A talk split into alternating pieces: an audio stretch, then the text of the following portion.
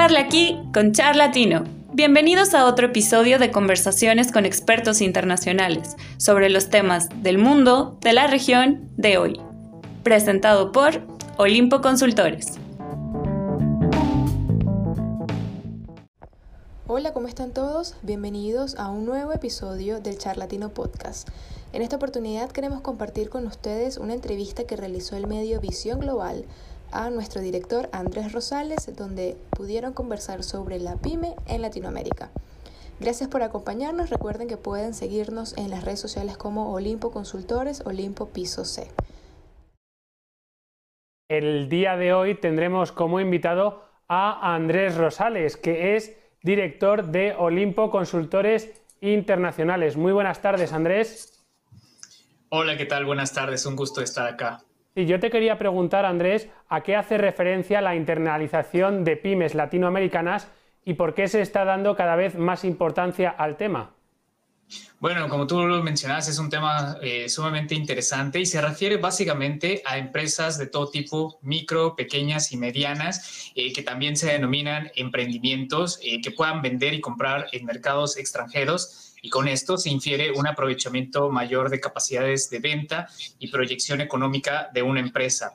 En el aspecto más técnico, eh, se refiere a un encadenamiento productivo plurinacional mediante dos ejes principales que es el empleo y el comercio, adicionado por oportunidades que ofrece la región para tal efecto, la región latinoamericana, eh, esto que permite alcanzar escalas más efectivas de producción y aprovechar eh, las complementariedades entre distintas economías eh, esta internacionalización es un término acuñado últimamente para expresar la salida de los emprendimientos o estas empresas que te comentaba a mercados internacionales o fuera de un país de origen, que esto eh, contribuye en varios sentidos al flujo del comercio internacional que trae tanto como beneficios y dificultades la incorporación eh, de emprendimientos o pymes eh, a estas cadenas de valor más grandes está teniendo mucho impulso y cada vez es más evidente su fuerza e importancia en el terreno mundial y principalmente latinoamericano.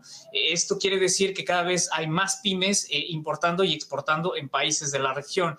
Sin embargo, y, para tocar este tema, la pregunta clave siempre para una pyme es ¿por qué internacionalizar mi empresa o emprendimiento? Y si estoy listo o lista como emprendedor o emprendedora.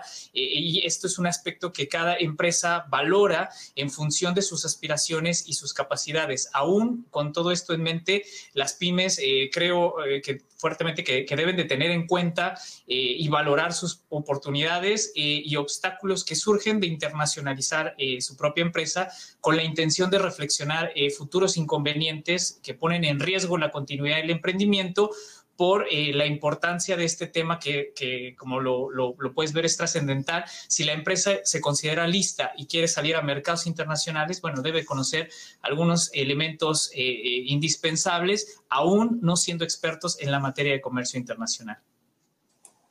Andrés, eh, precisamente eh, quería preguntarte al respecto, ¿cuáles son los retos, cuáles son estas oportunidades de, vender fuera de la región eh, en Latinoamérica? ¿Nos podrías explicar el contexto, por favor?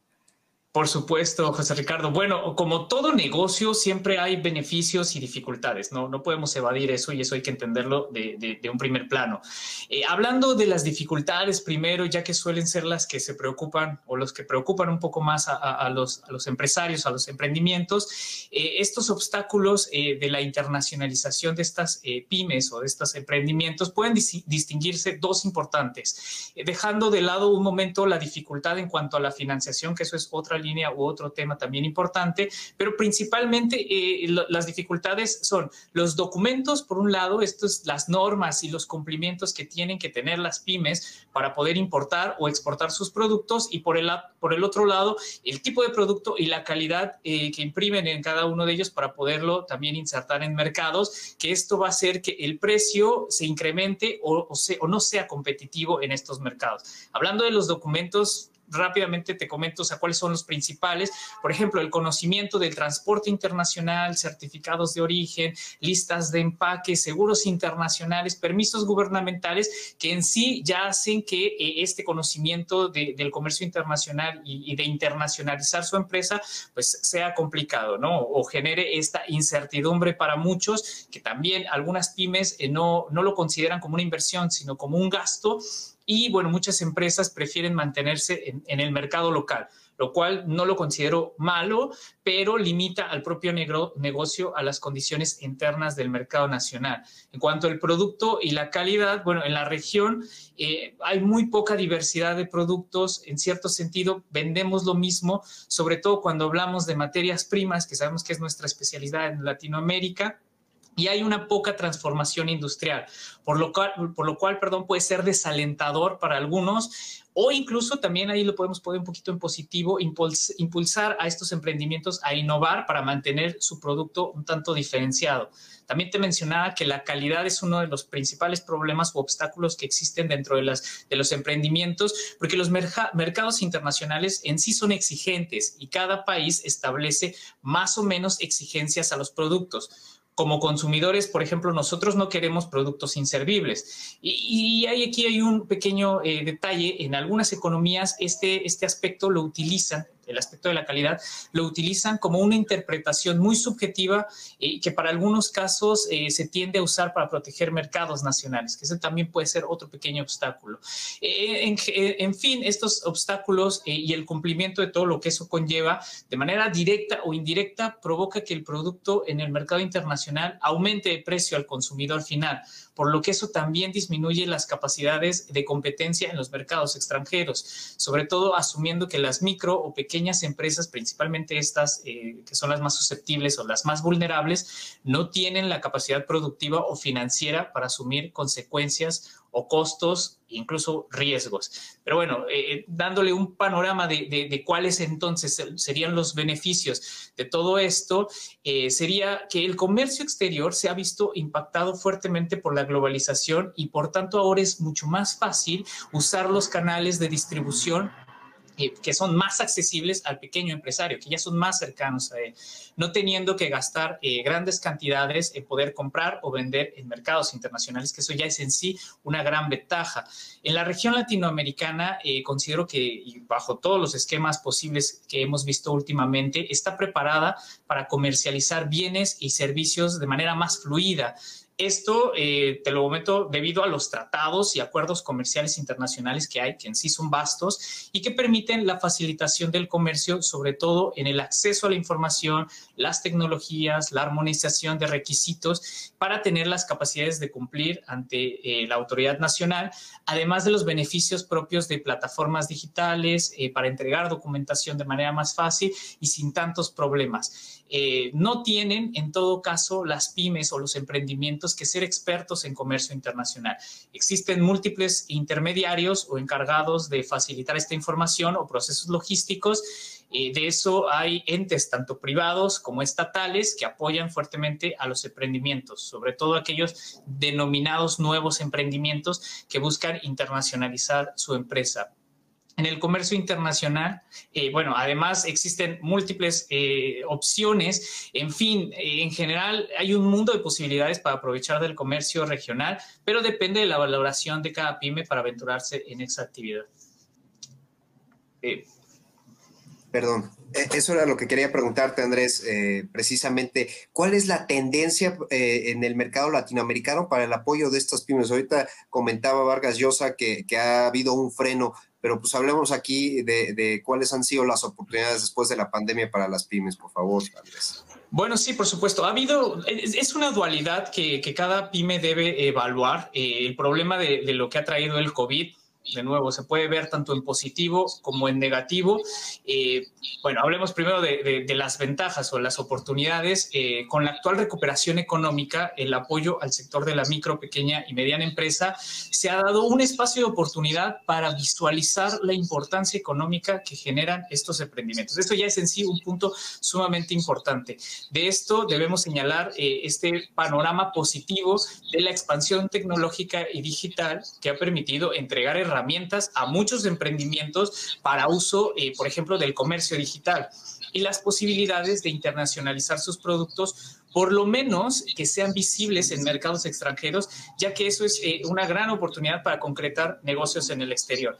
La parte negativa que considero eh, podría señalar el uso o, más bien el mal uso y falta de conocimiento de dichas herramientas para el aprovechamiento efectivo de, estos emprendimientos. Además, eh, resulta que en muchos casos hay una falta de infraestructura digital que disminuye la competencia frente a otras regiones o frente a otros países. Quiero destacar la participación también de los gobiernos eh, que han fijado como objetivo incentivar a las empresas a participar del comercio internacional, sobre todo esa apuesta en la región que actualmente cuenta con innumerables acuerdos para la facilitación del comercio y que permite aprovechar instrumentos jurídicos de facilitación eh, comercial. Es decir, no solamente a las grandes empresas, sino también a las micro, pequeñas y medianos emprendimientos que, pueden favorecer en cierta medida o principalmente están dirigidos hacia estas. Existe entonces, por un lado, el incentivo de los gobiernos eh, a través de oficinas de apoyo al importador y exportador que de manera interna eh, dentro de los países encontramos también, por ejemplo, cámaras de comercio que vinculan cierta actividad empresarial con uno o con varios países potenciales. ¿no? Ese es uno de los vínculos importantes que existe para la comercialización y la internacionalización posterior eh, de estas pymes. Después tenemos en un marco de integración regional eh, el apoyo a los emprendimientos desde los países miembros para poder vender y comprar productos con sus contrapartes, sobre todo tratando de acercar espacios de encuentro o, acercando a estas pymes en estos espacios de, encuentro, facilitando la información y creando estudios que permitan atender eh, problemas puntuales y que después sean resueltos por los países miembros. Eh, en un marco más grande, los organismos internacionales también alientan y apoyan esta actividad, que particularmente en, en, Latinoamérica es cada vez más importante y relevante, no solo por su aportación en estas cadenas de valor y por sus aportes en la economía de los países, sino porque cada vez hay más emprendimientos que, que incursionan en estas actividades, generando mayor conocimiento y experiencia de este, de este tipo que se adhiere poco a poco a un esquema más completo y complejo en nuestra región. Bueno, para concluir, eh, es un tema sumamente importante con esta dualidad de pros y contras que yo mencionaba, que se, podría, que se podrían también visualizar como aspectos positivos y negativos.